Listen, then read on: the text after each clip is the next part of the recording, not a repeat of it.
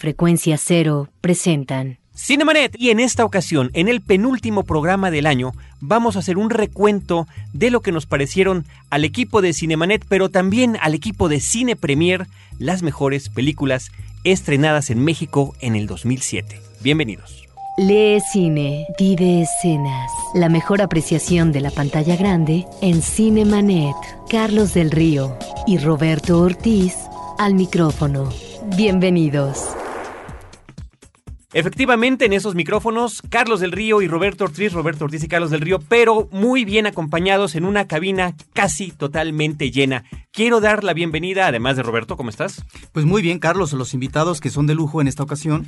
Muy buenas noches a nuestros invitados. Están con nosotros el equipo primario, principal, básico de Editorial Premier, de Cine Premier que pertenece a Editorial Premier. Eh, Carlos Gómez Iniesta, el editor. ¿Cómo estás, Tocayo? Hola, Tocayo. Hola, Roberto. Muchas gracias por invitarnos. Nombre, pues gracias. Ya es una tradición de un par de años. Este será el tercero en el que hacemos el recuento de las mejores películas del año con ustedes. Así que qué bueno que tengamos esta oportunidad de volverlo a hacer. César Albarrán Torres es subeditor de Cine Premier. Muchas gracias por la invitación y pues sí, llevamos todo un año esperando este día. Iván Morales, jefe de redacción. ¿Cómo estás, Iván? Bien, bien, gracias. Pues bienvenidos. Hola a los dos. a los Muchas dos, gracias. otros. Bienvenidos a todos. Ahorita vamos a arrancar con este asunto de las películas. Pero, Roberto, tenemos antes que otra cosa esto. Noticias en Cinemanet. Carlos, lamentablemente una muerte sentida en el ámbito del espectáculo. En esta ocasión un compositor, Luis Demetrio, nació en 1931, acaba de morir, compositor eh, que nació en Mérida, Yucatán, compuso toda una serie de letras que interpretaron algunos de los eh, cantantes más importantes de este país y quiero mencionar levemente, Carlos, algunas de las películas en que él participa como compositor. No es ni mucho menos esperón, ¿verdad? A propósito de toda una serie de películas trascendentes en la historia del cine, pero bueno, mencionemos en principio una del 56 de Fernando Cortés, Viva la Juventud, una película curiosamente con Andy Russell y María Victoria, y la hija, si no me equivoco, de Yolanda Varela, y ya aparecía ahí Lorena Velázquez. Ahí, por ejemplo, tenemos composiciones de él como Chachachá Sociedad y Cuánta Felicidad. Y me llama la atención que en esta película existen intervenciones musicales de orquestas como la de Pablo Beltrán Ruiz, pero al mismo tiempo una participación de Evangelina Elizondo con una orquesta porque también manejó la dirección. Otra cinta del 56 de Alfredo Crevena, Amor y Pecado con Ninón Sevilla, una de las rumberas cubanas y también con Ramón Gay. Ahí él compuso el eh, compositor Luis Demetrio en ti, en ti. Luego del 60 tenemos La Casa del Terror de Gilberto Martínez eh, Solares, una comedia con Germana Valdés Tintán. Esta película es una cinta donde participa Lon Chaney hijo, que no tuvo ni la centésima parte de talento y de versatilidad de su padre, que participó en toda una serie de personajes de eh, los años 20 y hasta 30. Y bueno, aquí en esta película también participa Óscar Ortiz de Pinedo. ¿De qué se trata la cinta? Bueno, pues eh, de un museo donde Tintán es el cuidador y tiene obviamente que lidiar ni más ni menos que con una especie de hombre lobo que va a ser interpretado por Lon Chaney. Ahí también participa Luis Demetrio con Casimiro y El pan y la leche, dos eh, canciones. Y luego en el 65 de Rafael Valedón, Diablos en el cielo, una película con Julio Aldama, Julio Alemán y Rosa de Castilla. Ahí compuso para esta cinta hoy. Pues ah, despedimos a Luis Demetrio, un compositor importante de boleros eh, en México y que está ahí también su huella en el cine nacional. Roberto Ortiz, en esta penúltima semana del año tenemos promociones en Cinemanet y esto es lo que les tenemos esta semana. Para los amantes del cine de ciencia ficción y aquellos que se toman los clásicos cinematográficos muy en serio, traemos en DVD una de las cintas más esperadas en los últimos años. Blade Runner edición definitiva. Escribe a promociones@cinemanet.com.mx y participa en una trivia para llevarte la edición especial de dos discos con el último corte de Ridley Scott. Cine que pasa la historia, solo con Warner Brothers y Cinemanet.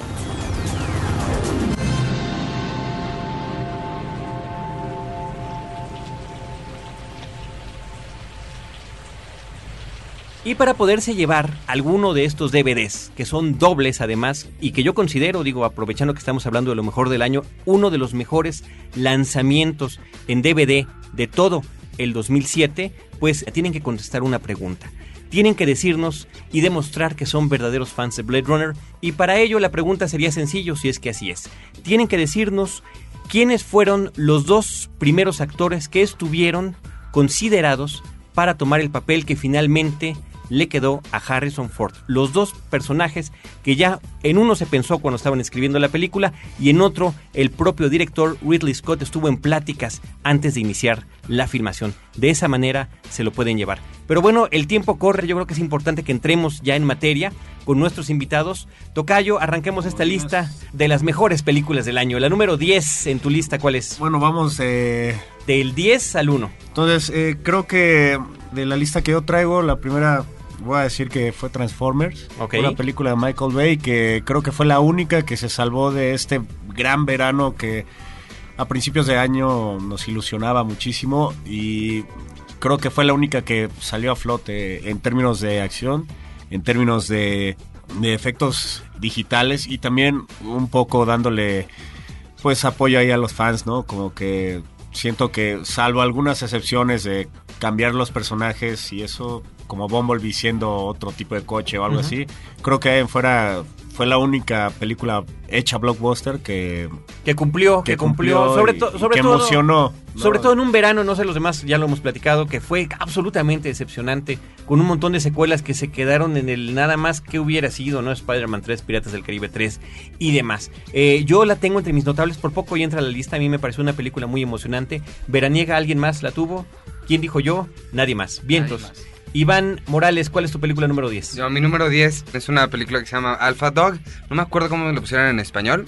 No. Es que tuvo varios nombres. Sí, ¿no? bueno, el chiste es, No sé es con qué. Emil Hirsch y con es, Justin Timberlake. Es una película chiquita, tuvo un estreno bastante como limitado acá en México, pero es- si la encuentran en DVD se las recomiendo muchísimo y eh, sí, es mi número 10. Alpha Perfecto. Y hay que recordar que la dirige Nick Casaveres, el hijo del, del gran John Casaveres, ¿no? Perfecto, César, ¿cuál es tu 10? Aprovechando que ya estás en el micrófono. Mi 10 es Zodiaco, de Ajá. David Fincher. Una película que abrió en el, en el Festival de Cannes. Bueno, no abrió el festival, pero se presentó por primera vez ahí. Es una película sobre un asesino serial que azoró a San Francisco durante casi una década. Un hecho real, un hecho de la vida Un hecho real, exactamente. Con Jake Gyllenhaal, Robert Downey Jr. Y bueno, es una película que va a contracorriente en el sentido de que no se define nada. O sea, tú estás tan ciego como están los investigadores del caso. Y se, grabó en video digital por David Fincher y bueno, ahí me, me- me gustó mucho, sobre todo por porque no sigue los cánones ni sigue las, las reglas del thriller tradicional. ni siquiera de la narrativa convencional de una Exacto. película. Yo la tengo incluida en mi lista también, está en mi número 4, es la número 4 en mi lista también, Iván. Sí, también yo la tengo en el número 4. Y a mí me gusta por una cantidad impresionante de razones. De entrada, efectivamente, todo lo que comentas, a eso hay que sumarle unas interpretaciones verdaderamente extraordinarias. Prácticamente todo el reparto, entre ellos está por ahí un Robert Downey Jr. in- increíble, un diseño de arte cuidadísimo para presentarnos la época y es un anti-thriller.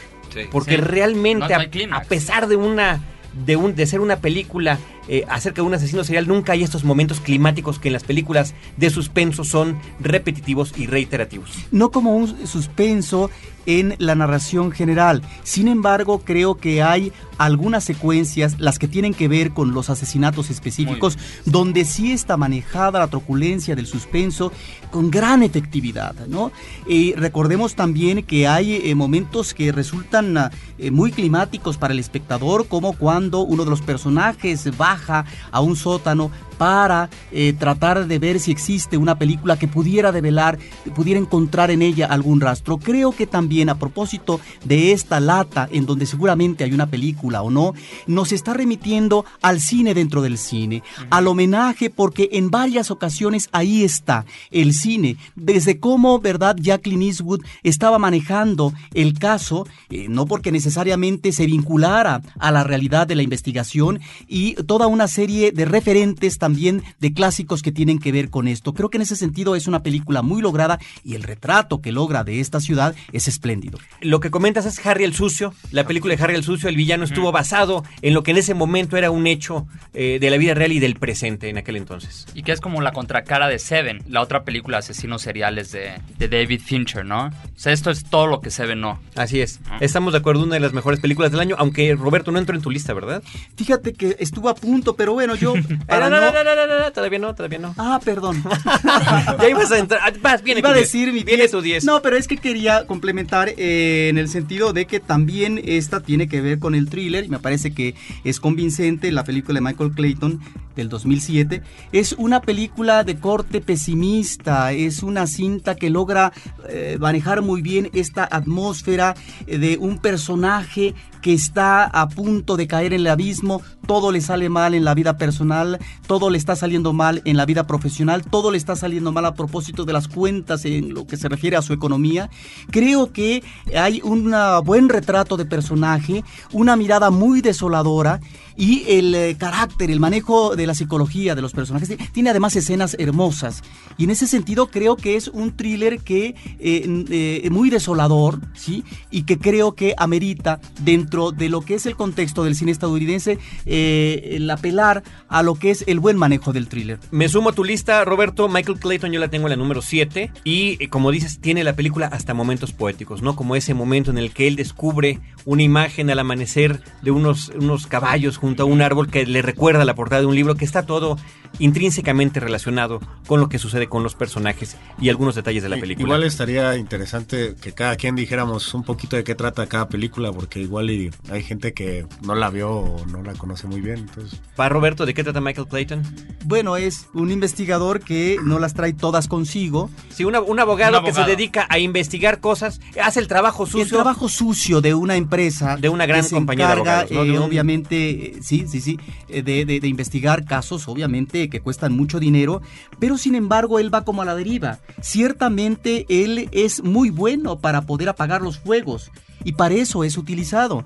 Sin embargo, él atraviesa una etapa muy difícil de su vida porque tiene problemas por lo que se refiere a la cuestión matrimonial, a la cuestión también de relación con su hijo, que si bien es cierto, ahí es un personaje interesantísimo, a propósito de cuál es el ejemplo que un padre le puede dejar a un hijo, porque el hijo realmente admira al padre, pero el padre no tiene el tiempo suficiente o de alguna manera eh, se resiste a participar en lo que debe de ser su compromiso familiar. Debe dinero porque fracasó también en todo un proyecto que le podía dar posibilidad de tener un colchón económico. Está casi en la crisis total, a punto de caer en el abismo y por otra parte está también en una situación terrible profesionalmente porque lo puede llevar a pique en su vida profesional. Tocayo, a ver cuando le preguntas a Roberto que nos dé un resumen de una película. no, no, es que creo que. No, está muy bien. No, es, es bueno el comentario. Nada más quería anotar rapidísimo que tiene esta película tres actuaciones excelentes. George Clooney en el protagónico, Tom Wilkinson y Tilda Swinton, que es una... Espléndidos. Es espléndida. Ella sobre todo yo creo que se podría colar en las nominaciones al Oscar. Muy quizás. probablemente. Muy probable. Muy, muy, si muy no, buena si no lo merece. Michael Clayton, la número 10 de Roberto, la número 7 de Carlos del Río. Voy con mi 10 porque nos saltamos, ya ves que íbamos así en orden de las manecillas Perdón. del reloj, como dicen. Yo nada más quiero mencionar, mis películas empiezan y terminan con el cine que me emociona, con el cine que uno va a ver, como diría el tocayo, ¿no? Para las cuestiones veraniegas. Mi número 10 es Duro de Matar 4. Creo que logra ser un estupendo regreso del personaje de John McClane, poniéndolo al día. Eh, en esta ocasión, el terrorismo es cibernético, el que se está viviendo. Yo creo que con eso decimos todo. Y las peripecias que tiene que llegar a tener este personaje prácticamente 20 años después de la primera película. Tocayo, tu número 9. Número 9, Dravamex, una película mexicana de Gerardo Naranjo.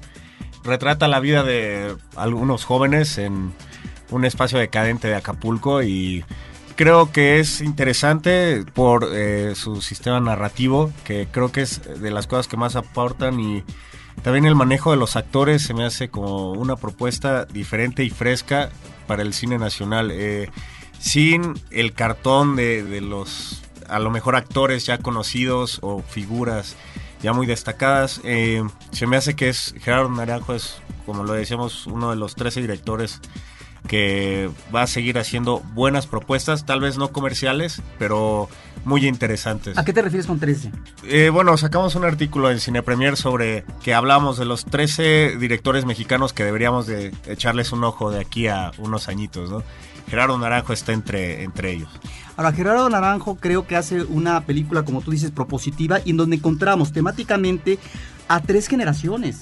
Y es una mirada, de alguna manera, también muy desalentadora de esta familia resquebrajada que ya no tiene posibilidades de unificación, porque están totalmente desarticuladas las, las, las relaciones.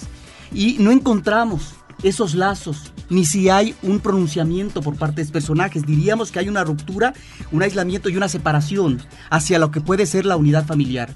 Creo que desde lo que podría ser una puber adolescente a un joven, una pareja, y luego finalmente un viejo, encontramos una visión, también diría yo, pesimista de lo que es, no la familia mexicana, pero sí lo que es parte de esta realidad que se vive familiarmente en México. Bueno, eh, en, en Cine nos aventuramos un poco a decir que podría ser los caifanes de esta generación, en el grado de que pues es el retrato de una juventud que pues, ni, se, ni sabemos para dónde, ni, ni, o sea, y lo, las cosas que vemos son personajes que viven por vivir, porque tienen que vivir, pero que no se le ve como más beneficio y como no se le ve más sentido a, a una juventud. Pero en el caso de los caifanes estaríamos más ante el ámbito de los seres marginales.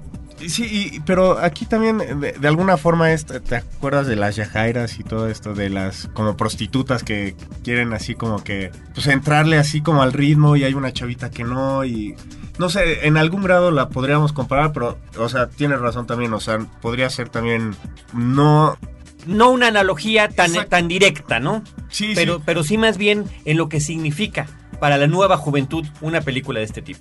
Gracias. Quisiera creer yo que eso es lo que nos Eso, eso era, eso era, sí. Iván Morales, tu película número 9. Mi película número 9 es una que en español le pusieron Sunshine Alerta Solar. Ay, sí, cómo no. Muy es buena. la nueva de Danny Boyle con Killian Murphy en el protagónico y un sorprendente Chris Evans, que Ajá. es la antorcha verde. Humana, por Es- favor. de- The Human Torch. En los Cuatro Fantásticos. eh, es ba- bastante, bastante interesante la película. En, en la última parte como que se cae sí, bastante, sí, sobre todo por, por unas cosas que ahí tendrán que ver si la, si la ven. Pero aún así la película es muy, muy, muy buena y es mi número 9. Y Una ya. misión de la Tierra, mandan una nave para echar una bomba al Sol y echarlo a andar nuevamente porque está dejando de generar energía. Exacto. De eso es lo que se trata la película. Mi número 9 es... César Albarrán Torres dice, Sí, ligeramente embarazada, knocked up. Creo que es una... Este Judd Apatow, que es un, este, una fuerza creativa imparable en Hollywood hoy, también tuvo otra película que no pude ver, que se llama Super Cool. Y esta película, protagonizada por Katherine Heigl, trata sobre una mujer guapa, exitosa, que celebrando que obtuvo un trabajo, se embaraza de un mequetrefe que, que conoce por ahí. Y hasta aquí podría ser cualquier comedia romántica o cualquier comedia de pastelazo, pero no, lo que hace es una... Es algo, hay escenas incluso crueles, hay escenas que llegan a un dramatismo muy, muy elevado y yo creo que una combinación así de drama y comedia es muy difícil de, de hacerse. Yo también tengo Knocked Up, en el, nada más que yo la tengo en el número 7.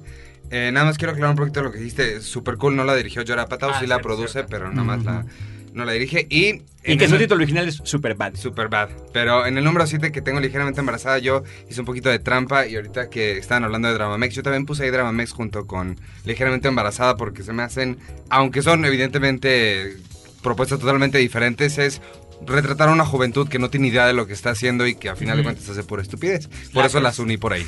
Pero la pregunta sería, a propósito de lo que dice César, ¿quién es el mequetrefe finalmente?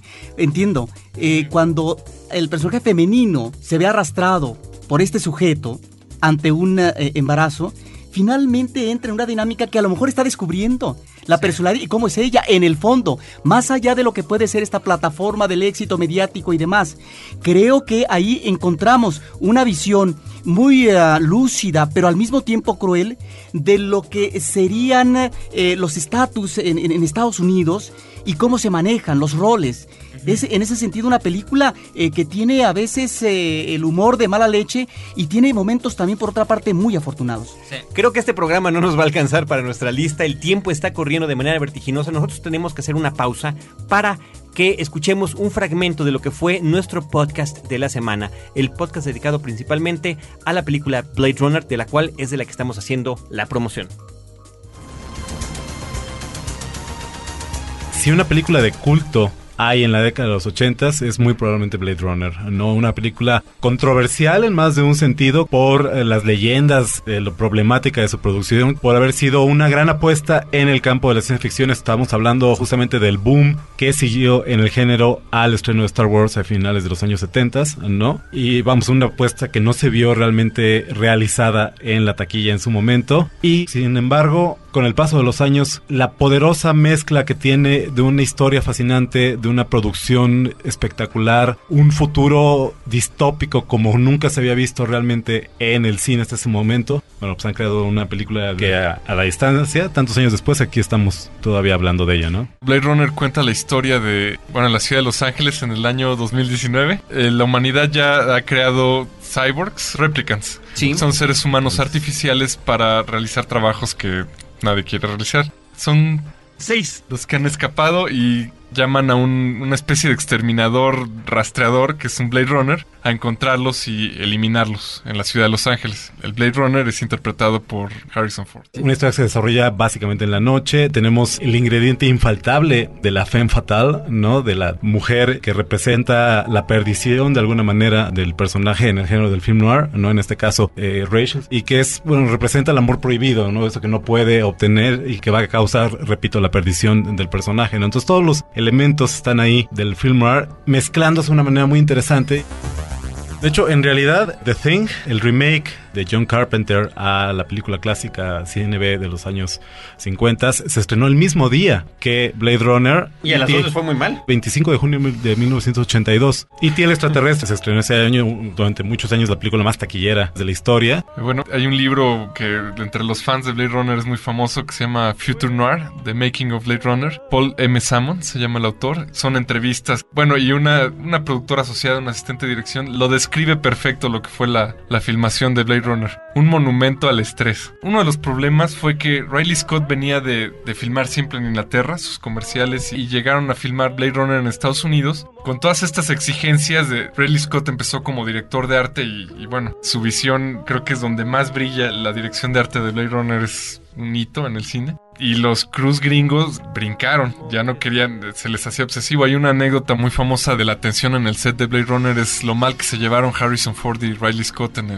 la filmación. Que nunca Harrison Ford había hablado de ello hasta creo que el documental que viene en, en este DVD, el de la versión definitiva. Venía de películas de la Guerra de las Galaxias, Cazadores del Arca Perdida, y esta, él veía en, Blade Runner una oportunidad de, de actuar, de desarrollar un personaje. Y bueno, cuentan que se juntó con Riley Scott y desarrollaron mucho el personaje. Sin embargo, cuando empezó el rodaje, Riley Scott ni volteaba a ver a Harrison Ford, no lo pelaba. Ahí, ahí lo tenía y él se la pasaba ocupado con sus props, con la iluminación. Y Harrison actúa, di tus líneas y por favor, no te muevas mucho, que ahí te ves muy bien, sí. Harrison Ford comenta que para las chavas del set, este, Riley Scott sí tenía tiempo, ¿no? Pero para él no. Y casi creo yo podríamos hablar de una ciencia ficción con todos los elementos antes de Blade Runner y una ciencia ficción después de Blade Runner. Más allá de las controversias, Cada espectador hace la película suya. Porque nada mejor que el cine, Cinemanet en podcast. La versión completa de esta plática, que fue además hecha con mucho corazón, la pueden escuchar en www.cinemanet.com.mx, donde se podrán enterar de muchas cosas de eh, en torno al fenómeno de Blade Runner 25 años después. No te quedes fuera de foco. Cinemanet regresa en un instante. Atrévete a echar una mirada al acontecer internacional en Más allá de las fronteras, el podcast más internacional de Frecuencia Cero. www.frecuenciacero.com.mx En la historia. Acompaña a Roberto Jiménez a recorrer México en la historia. Porque La Máquina del Tiempo es un podcast de Frecuencia Cero.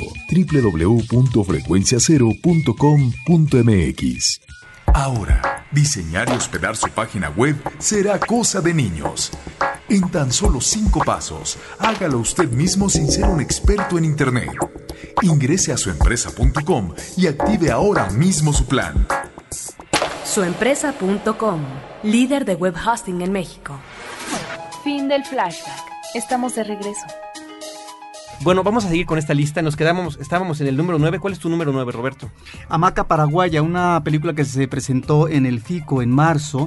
Me parece que es una película de planos fijos, es una cinta de una fotografía realmente atractiva y en donde de manera muy serena nos va planteando eh, a una pareja de viejos en el campo o en la casa que nos remiten a esta nostalgia sobre el hijo que se ha ido al ejército y si va a regresar o no algún día. Esta es finalmente es una ilusión. Esto finalmente es algo de que no se va a consumar en términos de un regreso satisfactorio, pero creo que la película da cuenta de esa espera espera al infinito que finalmente se convierte en algo que no va a ser posible eh, que se realice en términos de deseos por parte de estos viejos. Hamaca Paraguaya, la número 9 de Roberto Ortiz. La mía, la número 9 es El Buen Pastor, la película dirigida por Robert De Niro, sobre la gestión de la CIA vista a través de un personaje interpretado de verdad que magistralmente por, Matt Damon. Es uno de los papeles en, en los que se seguirá consagrando poco a poco, aunque no fue una película muy vista, ni que tuviera un ritmo que arrastrara mucha gente a la pantalla. Me parece que es una de las obras más importantes de este año. También otra película que curiosamente, al igual que la que comentábamos hace rato de Zodíaco, es muy cuidadosa con el diseño de arte. Carlos Gómez, tu número 8. Eh, la 8 es 300 de Zack Snyder. Es una película basada en una novela gráfica de Frank Miller y trata sobre 300 espartanos que tratan de combatir a los ejércitos de Oriente y persas. Eh, se me hace que es importante esta película porque es una técnica nueva, novedosa para hacer cine que si ya la habíamos visto antes en Sky Captain o en este Sin City, en Sin City, creo que este es al fin como un boom comercial y un boom mediático. Y creo que fue una una película que pocos esperaban que fuera a funcionar tanto y que haya generado este culto alrededor de ella. Una, una gran, gran sorpresa. Yo la tengo inclusive en el número 2. Yo me fui todavía más. Me- fue una película que me emocionó muchísimo. ¿Alguien más? Nada. Yo no la vi. ok.